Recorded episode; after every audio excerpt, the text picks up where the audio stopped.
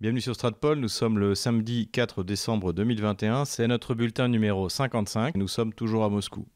Avant de démarrer cette vidéo, n'hésitez pas à aller en description pour voir comment vous pouvez nous soutenir, vous abonner à notre chaîne et mettre un pouce bleu si cette vidéo vous plaît et n'hésitez pas à la fin de la vidéo à faire un commentaire. La nouvelle de la semaine, ou plutôt de la semaine prochaine, c'est la sortie de mon nouveau livre qui s'appelle Le livre noir de la gauche française, donc qui répondra à pas mal de questions qu'on me pose justement quand je parle de gauchisme, quand je le fait que je m'en prenne euh, systématiquement à la gauche. Donc je, précise bien qu'il s'agit de la gauche française, pas de la, gauche en général. Normalement, à la fin de la semaine, je mettrai un lien en ligne qui vous permettra de commander ce livre. En plus, les fêtes arrivent bientôt et c'est un livre d'actualité. Pour les moscovites, j'aurai également un autre lien qui permettra de le commander. J'en aurai quelques exemplaires à ma disposition. Le grand sujet de politique internationale en ce moment, eh bien, c'est toujours ce dont nous parlions dans notre dernier bulletin, c'est-à-dire la montée en tension autour de la question ukrainienne entre les Occidentaux et la Russie. Comme je l'avais déjà décrit dans ma précédente vidéo, cette montée en tension passe essentiellement par la presse, notamment la presse américaine, qui surenchérit en matière de titres provocateurs. Vous avez le Wall Street Journal, vous avez CNN bien sûr, qui annonce que la Russie s'apprête à envahir, euh, dès que les sols seront suffisamment solides, au mois de janvier, l'Ukraine. Donc il faut bien garder à l'esprit que la Russie n'a aucun intérêt à envahir l'Ukraine et qu'elle a au contraire tout intérêt à attendre que le pays s'écroule de lui-même sous euh, la pression euh, économique, puisque l'Ukraine est un pays en, en état de, quasi-faillite et que visiblement, malgré l'aide euh, ponctuelle pour lui permettre de payer ses dettes, euh, du FMI, aucun pays occidental n'a l'intention de faire ce que la Russie a fait jusqu'en 2014, c'est-à-dire qu'en moyenne, la Russie donnait 10 milliards de dollars à l'Ukraine sous forme de prix du gaz extrêmement bon marché, de crédits, d'aides multiples et variées. Et il est évident, comme nous l'avions décrit d'ailleurs en 2014 et 2015, que les Occidentaux pensaient pouvoir organiser un coup d'État en Ukraine tout en obtenant de la Russie qu'elle continue à financer l'économie ukrainienne comme elle l'avait fait depuis 1992, y compris lorsque la Russie elle-même était euh, particulièrement pauvre. Là, la puissance russe est clairement de retour du point de vue bien sûr militaire, du point de vue économique et du point de vue politique. Son rayonnement est désormais considérable, notamment par cette grande alliance euh, qui est en train de se nouer avec la Chine, également par le fait qu'elle s'entend très bien avec d'autres puissances, y compris des puissances qui seront qui serait par principe plutôt hostile à la Chine, comme l'Inde, et ce qui fait qu'on observe dans les quelques pays d'Europe qui sont du côté russe une euh, reprise de confiance. Euh, on le voit notamment avec la Serbie, qui, s'est vantée à juste titre d'avoir des prix du gaz quasiment au prix de la Biélorussie, hein, donc extrêmement bas. Et à côté de ça, on a vu également un, petit pays ou une plus petite entité, donc qui est la Republika Srpska. Donc pour vous rappeler, après les accords de Dayton en 1996, cette zone qui, correspond à la Bosnie-Herzégovine a été euh, séparée du reste de la Yougoslavie, bien sûr, et également à l'intérieur a été découpée en d'un côté la Republika Srpska, donc peuplée euh, de Serbes, et de l'autre côté la Fédération croato-musulmane, qui, comme son nom l'indique, eh rassemble euh, les Croates et les Bosno-musulmans, qui sont en fait des Serbes musulmans, un, peu, un peu turquifiés. Pour ceux que cet euh, épisode historique intéresse, je vous recommande la lecture du livre de Feu, Vladimir Volkov, La crevasse. Il y a en Bosnie-Herzégovine environ 3 euh, millions et demi d'habitants et la Republika Srpska doit correspondre à un peu plus d'un million, un million euh, deux cent mille habitants, mais euh, son poids est extrêmement euh, important et ce qui fait que l'entité n'est pas totalement contrôlable par les Occidentaux qui espéreraient bien mettre fin à cet état de fait, notamment en neutralisant la, République Srpska, en la dissolvant au sein d'une entité, on va dire, fédérale. Le président Dodik, qui est connu comme étant un nationaliste serbe, est très proche de Moscou et ne l'entend pas de cette oreille et vient d'envoyer promener Victoria Hollande et qu'il n'avait pas été élu euh, pour se soumettre et abandonner la souveraineté de la Republika Srpska qui devrait un jour ou l'autre en fait être tout simplement rattachée à la Serbie. Toujours du côté des quelques alliés de la Russie en Europe, il y a la Biélorussie qui grâce à la contre-productive opération de fausse crise migratoire en Pologne s'est encore davantage rapprochée de la Russie, à tel point que le président Loukachenko a déclaré que la Crimée était de fait de et de facto partie de la Russie et qu'il s'apprêtait avec Vladimir Poutine à se rendre à Sébastopol pour visiter ces deux nouveaux sujets de la Fédération de Russie. Alors évidemment, pour euh, Kiev, c'est un coup dur, puisque jusqu'à présent, le président Loukachenko avait préféré ne pas reconnaître euh, la Crimée, tout en disant que si les Ukrainiens avaient tellement envie que la Crimée soit ukrainienne, ils n'avaient qu'à se battre en 2014 pour la conserver, ce qu'ils n'ont pas fait. Hein. Je rappelle que sur les 22 000 soldats ukrainiens présents en Crimée en mars 2014, euh, seulement 2000 sont rentrés en Ukraine. Et le chef d'état-major de la flotte ukrainienne est passé du côté russe. Il était le commandant adjoint de la flotte de la mer Noire et là il est nommé comme commandant adjoint de la flotte du Pacifique. Et tout ce qu'a trouvé à faire Kiev, eh c'est de le condamner euh, par euh, contumace pour, pour trahison, j'imagine. Tout ça pour dire que l'armée ukrainienne ne s'est pas battue contre l'armée russe en Crimée et qu'au contraire, elle a rejoint l'armée russe dans son immense majorité. On devrait observer d'ailleurs la même chose en cas de conflit euh, dans le Donbass et si par hasard l'armée russe est obligée d'intervenir pour empêcher l'épuration ethnique du Donbass, il y aura sans doute une majorité de soldats ukrainiens qui soit rejoindront les Russes, soit tout simplement déserteront et cela sonnera probablement la fin de l'entité ukrainienne. Alors il n'y a pas que moi qui fais cette analyse, mais même le général Hodges a déclaré que effectivement en cas de conflit entre l'Ukraine et la Russie, la Russie était certaine de l'emporter.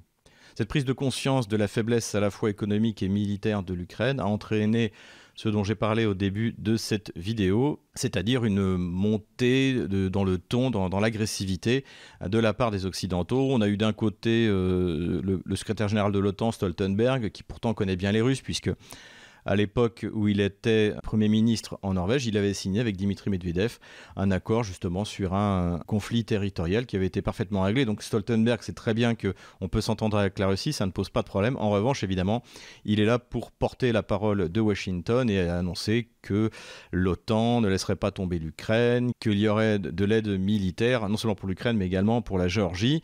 À côté de ça, il y a eu des menaces qui ont été proférées de la part de, Blinken, le secrétaire d'État aux Affaires étrangères américain, de la part de son adjoint, Madame Victoria Nuland, qui a dit qu'elle mettrait, euh, dans le cas d'une invasion de l'Ukraine par la Russie, des sanctions comme il n'en avait jamais vu.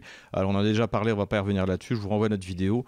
De toute manière, aujourd'hui, la seule sanction réelle que je vois, c'est la fin d'utilisation du dollar. Et honnêtement, j'y suis favorable. Si jamais il n'y a pas de sanctions, les Russes mettront encore 10 ans à sortir du dollar, alors que s'il y a des sanctions, ce sera fait au bout d'un an.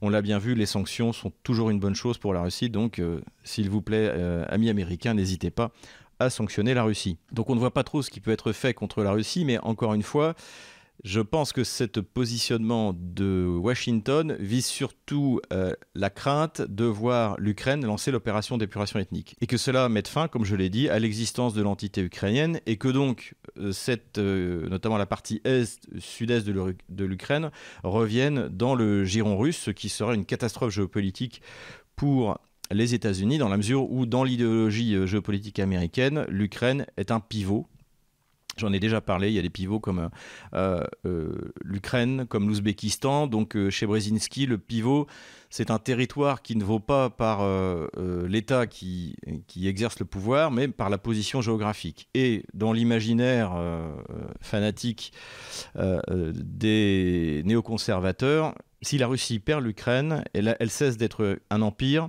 et une puissance européenne. Alors, j'ai déjà dit, c'est complètement idiot. Il n'y a qu'à venir à Moscou pour voir où est l'Europe et où elle n'est pas. Le problème, c'est que, évidemment, les élites américaines et conservatrices y croient. Et d'ailleurs, il y a eu un article assez intéressant qui a été euh, publié par euh, Jean-Sylvestre Montgrenier. Donc Jean-Sylvestre Montgrenier, c'est un espèce de vestige euh, de la guerre froide, donc un atlantiste fanatique qui s'est radicalisé d'ailleurs au fur et à mesure de ses voyages outre-Atlantique. Et donc il a fait un article sur la nouvelle guerre froide. Et justement, il parle de l'Ukraine en tant que pivot, c'est-à-dire qu'il a, complètement absorbé cette espèce d'idéologie absurde euh, euh, qui est porté par, euh, par qui a été porté par Brzezinski, qui est porté par les néoconservateurs américains. Et il explique effectivement que les pays de l'OTAN euh, doivent, d'une manière ou d'une autre, euh, même si l'Ukraine ne peut pas rentrer dans l'OTAN, de manière bilatérale, aider l'Ukraine à s'armer et à résister contre la Russie. Qu'en gros, il veut rejeter en Asie, donc c'est le, vieux projet, ça date déjà de, plusieurs siècles. Les, les, Polonais voulaient en faire autant, Hitler voulait en faire autant. Donc voilà, systématiquement, complètement la Russie vers l'Asie. je, leur souhaite bon courage. En revanche, ce qui est intéressant aussi, puisque en fait, Jean-Sylvestre Montgrenier, c'est la voix de son maître, hein, son maître américain, il mobilise différents thèmes dont nous-mêmes nous avons parlé, et notamment la barrière de l'Est. Hein. La barrière de l'Est, c'était, je vous le rappelle, Jacques Bainville avait publié un, livre là-dessus, enfin un recueil de textes plutôt, euh, et dans lequel il dénonçait cette absurdité d'imaginer que le contrepoids russe ou soviétique pourrait être remplacé par cette constellation de petits États ou d'États moyens issus de la chute des grands empires après 1919, donc la Pologne, la Roumanie, la Bulgarie, et que la France pourrait compter sur cette barrière de l'Est pour contrebalancer la puissance germanique. Euh, ça n'a bien sûr pas été le cas, on l'a bien vu. Et l'idée donc de faire une barrière à l'est ressort visiblement, et ça on, l'avait déjà nous-mêmes aligné, mais c'est bien que Jean-Sylvestre Montgrenier euh, le ressorte. Et le but de donc cette barrière de l'est, cette fois, ce serait de tourner contre euh, la Russie. Il associe également cette barrière de l'Est au projet de république d'entre les deux mers de Pilsudski polonais, qui est aujourd'hui renouvelé, on en a déjà parlé dans nos dernières vidéos, par euh, ce projet euh, complètement idiot d'Intermarium, donc entre les, entre les trois mers, l'espèce d'entité géopolitique qui serait sous, dirigée plus ou moins par la Pologne et qui relierait les trois mers adriatiques, baltiques et de la mer Noire. On voit tout à fait que bon, ce pauvre Montgrenier, comme bah, la plupart des néoconservateurs américains, ne se rendent absolument pas compte de la réalité géopolitique de la région. Et que c'est plutôt une bonne nouvelle pour la Russie, puisque en courant après ces, euh, ces, espèces de fantasmes, la Russie, elle, a le temps de s'organiser et de mener une politique pragmatique, puisque de toute manière, Poutine vient de rappeler que l'entrée de l'Ukraine dans l'OTAN était une ligne rouge. Traduit, si jamais vous faites rentrer l'Ukraine dans l'OTAN, nous allons rentrer en Ukraine. Parce que nous ne voulons pas que vous mettiez des vecteurs qui puissent toucher euh, la Russie, euh, notamment des vecteurs nucléaires, euh, en, moins de, en, moins de 6 minutes, qui puissent toucher Moscou en moins de 6 minutes. Donc, à côté de ça également, des, déclarations qui étaient intéressantes du chef des services secrets, donc M. Narichkin, donc des services secrets extérieurs russes. Hein, à l'époque de l'Union soviétique, les services secrets extérieurs faisaient partie du KGB, c'était le premier département.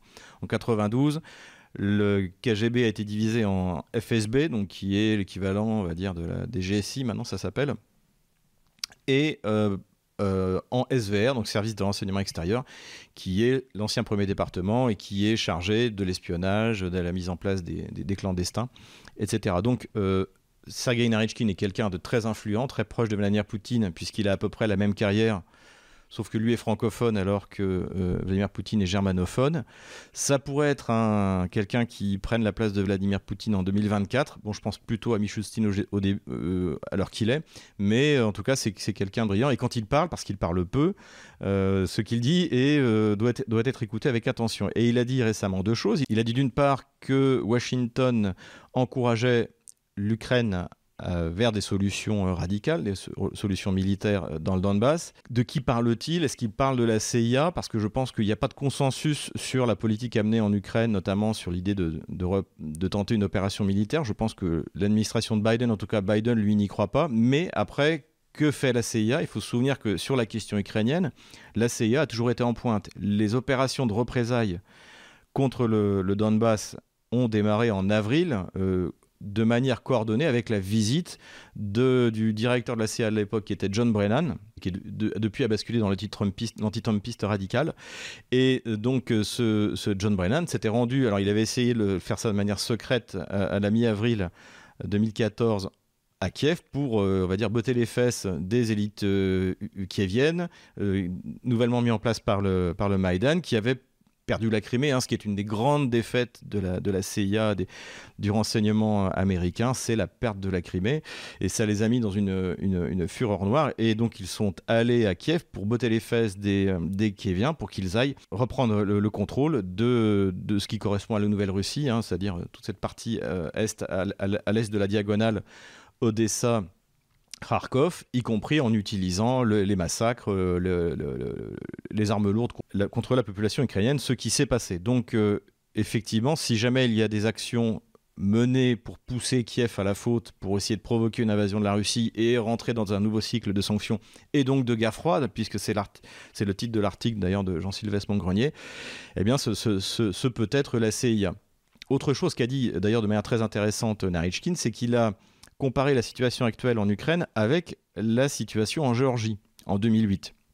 Donc, pour rappel, la Géorgie en août 2008, démarre une opération d'épuration ethnique toujours sur le modèle croate hein, de, de, la Krajina serbe, et pour essayer d'épurer ethniquement l'Ossétie, et visiblement l'étape suivante aurait été l'épuration ethnique de l'Abkhazie. La Russie a, sur place des casques bleus, dont 15 euh, perdront la vie, je crois, et donc de manière légitime, hein, d'ailleurs c'était reconnu y compris par l'Union européenne, que c'était bien les Géorgiens qui avaient démarré la guerre et que les Russes avaient eu le droit, étaient légitimes à contre-attaquer. Euh, il avait juste été reproché dans ce, rapport euh, que la réponse russe avait été disproportionnée et que, bien sûr, condamnait le fait que la Russie ait reconnu l'Ossétie du Sud et l'Abkhazie comme euh, des, puissances indépendantes. Et là, Narichkin a comparé la situation en Ukraine actuelle avec la Géorgie en 2008. Donc, c'est-à-dire, donc ça, c'est un avertissement très clair, exactement comme celui qu'a donné Vladimir Poutine. C'est-à-dire que si jamais vous lancez une opération d'épuration ethnique, le fantasme de la solution croate, hein, pour, reprendre le terme utilisé par les élites kieviennes euh, euh elles-mêmes, hein, quelqu'un comme Lutsenko, qui a le premier parlé en septembre 2014 de solution croate, eh bien dans ce cadre-là, l'armée russe interviendra, et encore une fois, il y a de grandes chances que ce soit la fin de l'entité ukrainienne. La conclusion qu'on peut faire sur la position des néoconservateurs américains représenté en France par, par, l'IFRI, par, euh, par la Fondation pour la recherche stratégique, par Jean-Sylvestre Montgrenier, c'est que euh, eh bien, ces néoconservateurs sont dans une véritable impasse parce qu'ils ne peuvent pas déclencher une guerre qu'ils sont certains de perdre. Ils n'ont pas vraiment de moyens de pression sérieux euh, contre la Russie. Et ils ne sont pas prêts, ni l'Allemagne ni la France, à tenir à bout de bras une entité ukrainienne qui aujourd'hui ne pèse plus grand-chose en dehors encore une fois, de sa situation de pivot, c'est-à-dire de territoire qui est là pour essayer d'empêcher euh, la Russie, dans le, les mythes néocons, d'être une puissance européenne et un empire. Un autre espoir de ce pauvre Jean-Sylvestre Montgrenier, ce serait de renouveler euh, l'alliance avec la Turquie pour diriger la Turquie contre la Russie, euh, refaire un peu ce que Guillaume II, le, Kaiser, appelait la, combinaison de Crimée. Hein.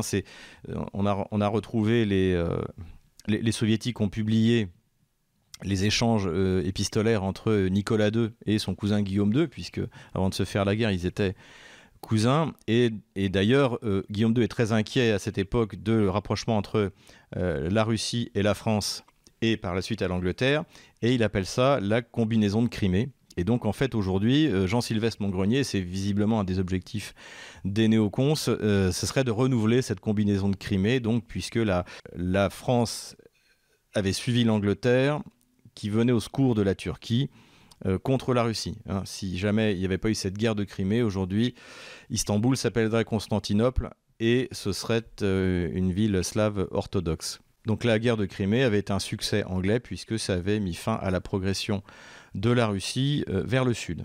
Et Jean-Sylvestre Montgrenier verrait bien donc le renouveau de, cette alliance avec la Turquie, donc de l'Occident avec la Turquie, pour contester la Russie en mer Noire et dans le Caucase. À mon avis, là aussi, il se berce d'illusions. Erdogan est un, qu'on l'aime ou qu'on ne l'aime pas, est un homme politique puissant qui sait très bien ce qu'il fait. Et il voit très bien le rapport de force aujourd'hui en mer Noire qui est largement favorable à la Russie, même si la Russie continue à s'opposer à la Turquie euh, en Syrie, pas forcément en Libye d'ailleurs, là-dessus, là, les Russes sont très souples sur les partis à soutenir en Libye. Et la mauvaise nouvelle aussi pour Jean-Sylvestre Montgrenier, c'est que même dans le Caucase, la Russie joue extrêmement bien la partie, puisqu'ils sont présents militairement désormais dans le Nagorno-Karabakh, avec l'accord de l'Arménie et de, de l'Azerbaïdjan, que la Russie maintient de bonnes relations avec l'Arménie, qui de toute manière n'a pas le choix, puisqu'elle a été clairement abandonnée par la France et par les États-Unis face à l'Azerbaïdjan, et qu'en même temps, euh, Vladimir Poutine est capable d'avoir de bonnes relations avec le président Azeri, Aliyev, qu'il a d'ailleurs remercié de ce qu'il fait pour protéger la langue russe en Azerbaïdjan. Donc l'idée que se fait Montgrenier qu'en fait on pourrait faire rentrer euh, dans un bloc la Turquie, euh, des pays du Caucase pour faire un bloc contre la Russie est complètement décalée et, anachronique. Et d'ailleurs c'est intéressant dans son article puisqu'il dit qu'il faut se rappeler qu'on n'est plus dans un système westphalien. Pour vous rappeler, le traité de Westphalie, euh, c'est 1648 et en fait c'est le traité qui met fin un, cycle qui a démarré avec les guerres de religion et on a vu d'ailleurs les, puissances catholiques comme la France s'associer avec des puissances protestantes comme la Suède pour faire la guerre à, une puissance catholique comme, le, Saint-Empire romain germanique. Pour éviter ces immixtions dans les affaires intérieures des, des États, est signé ce traité de Westphalie euh, où en fait tous les États souverains s'engagent à ne pas soutenir les minorités religieuses dans les autres, euh, États. Donc, euh, et donc en fait c'est la reconnaissance de la souveraineté des États, quelle que soit leur taille. Et c'est ça qui fait peur à Jean-Sylvestre Montgrenier, qui lui voudrait bien revenir, et c'est pour ça qu'il appelle de tous ses voeux la guerre froide. Il, c'est pour, de revenir à un système de blocs et surtout pas un système westphalien, il le dit. Il le dit euh, tel quel dans son, euh, dans son article. Et il convoque même euh, Carl Schmitt dans le cadre justement de la désignation nécessaire de l'ennemi. Donc je renvoie, pour ceux qui ne connaissent pas Carl Schmitt ou qui le connaissent mal, je vous renvoie à la vidéo que nous avions fait avec Pierre-Antoine Plaquevent. Et justement, Pierre-Antoine Plaquevent a analysé le retour de Carl Schmitt, en fait, y compris utilisé dans la manière, par la Chine dans la manière de, de penser les, les, grandes zones d'influence, de, penser de penser la politique internationale, pour que Jean-Sylvestre Montgrenier en soit arrivé à, citer Carl Schmitt, c'est qu'il est vraiment au bout, du, au bout du rouleau atlantiste. Quelle va être la position de la France sur la question ukrainienne, sur une possible remontée en tension dans le cas où, Kiev décide de faire une opération de nettoyage ethnique? C'est assez euh, difficile à dire. Ce qui est clair, c'est que là on l'avait souligné, c'est que les accords de Minsk ne sont plus au goût du jour. La France et l'Allemagne ont renoncé à leur obligation, surtout avec le nouveau chancelier qui a l'air d'un quelqu'un d'assez mou, euh, en plus entouré par des écolos euh, anti-russes. L'ambassadeur de France à Kiev s'est donné en spectacle avec le nouveau ministre de euh, la Défense ukrainien dont nous avons parlé. à côté de ça, Zelensky continue à faire les chaises musicales puisque le chef du contre-espionnage du SBU a été euh, changé pour, euh, pour mettre en place un, autre, sans doute plus proche de Zelensky, donc qui se, qui se bunkerise de, de, plus en plus. Et il apparaît que la diplomatie macronienne a complètement perdu pied dans la, dans la région et qu'elle s'est davantage encore discréditée vis-à-vis de la Russie. Ce à quoi on assiste en fait, c'est que désormais la question ukrainienne se réglera en dehors des accords de Minsk, en dehors du format Normandie, directement entre Biden et Vladimir Poutine, qui d'ailleurs, malgré tous les articles euh, russophobes qui sortent dans la presse américaine, doit s'entretenir par vidéoconférence avec Vladimir Poutine sans doute euh, la semaine prochaine pour parler justement eh bien, de l'Afghanistan et du problème ukrainien qui est le problème principal. Donc je pense que Biden est toujours sur une, une approche plutôt réaliste et de toute manière c'est déjà un camouflet pour Kiev, puisque Kiev déteste qu'on parle de l'Ukraine sans qu'elle participe aux discussions. C'est pourtant ce qui va se passer. Quoi qu'il arrive, la question ukrainienne sera réglée par un accord entre Moscou et Washington. On verra bien ce que ça va donner. C'est dans ce contexte que s'est tenue la grande réunion du parti au pouvoir en Russie, donc Russie Unique, qui est le parti de Vladimir Poutine, qui est présidé par Dimitri Medvedev, qui vient d'être réélu à la tête du parti. Alors c'est un peu dommage parce qu'en fait c'est un, Dimitri Medvedev est un covidiste euh, fanatique et Vladimir Poutine est intervenu également en vidéoconférence pour appeler euh, Russie unie à devenir un, bloc politique euh, important, influent en Russie. Ce qui est aussi important de souligner, c'est que les chefs de la République populaire de Donetsk et la République populaire de Lugansk ont reçu officiellement leur carte du parti Russie Unie.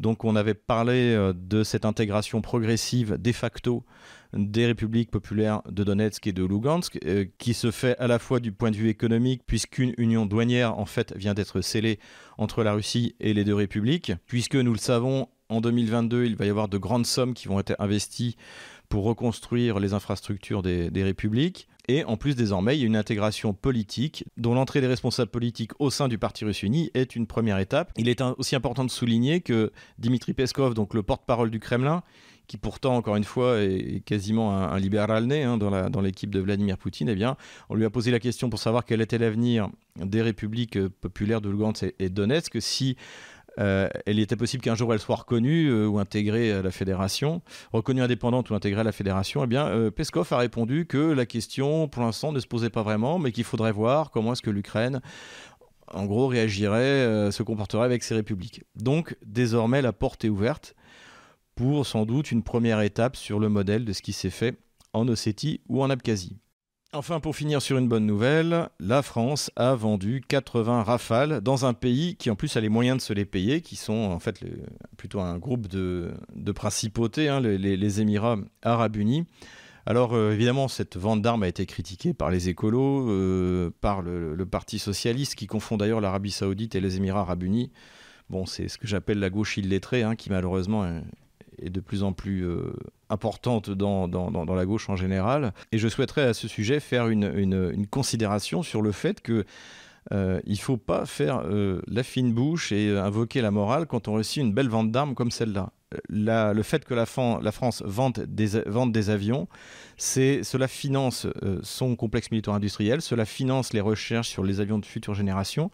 Donc, euh, on n'a pas le droit de faire la fine bouche et euh, peu importe que les Émirats arabes unis soient une démocratie ou ne le soient pas, c'est absolument pas la question. Je dirais même le fait de vendre des équipements à l'Arabie saoudite, pourquoi pas? Euh, la seule chose idiote, ce serait de, le vendre, de des, armements à, des ennemis de la France ou aux ennemis des alliés de la France. Mais ce n'est pas le cas euh, de ces pays-là, donc il ne faut pas hésiter. Il ne faut pas hésiter à avoir une, politique active du commerce de l'armement. De toute manière, si ce n'est pas la France, ce sera euh, la Suède, les États-Unis. et pourquoi pas la Russie. Donc il ne faut, pas s'en priver. le complexe militaro-industriel français est un atout fondamental de notre défense. Donc euh, c'est une très bonne nouvelle. Euh, et, peu importe que ce soit la famille Dassault, c'est euh, Dassault, c'est la France, c'est la, technologie française. Donc bravo à toutes les équipes de Dassault. Et j'espère que cette commande sera suivie d'autres, hein, puisque désormais le Rafale se vend bien, en gardant dans un petit coin de la tête que peut-être en Suisse, tout n'est pas perdu. Nous en avons déjà parlé. Voilà, c'est tout pour aujourd'hui. J'espère que cette vidéo vous a plu. Si c'est le cas, eh bien, abonnez-vous à la chaîne, mettez un pouce bleu et faites un don. Et ne manquez pas euh, cette semaine, a priori en fin de semaine, la sortie du livre noir de la gauche française, voilà, qui va répondre à beaucoup de, questions qu'on me posait sur, euh, sur la gauche sur notre chaîne. Je ferai une petite vidéo d'ailleurs pour, euh, présenter un peu cet ouvrage.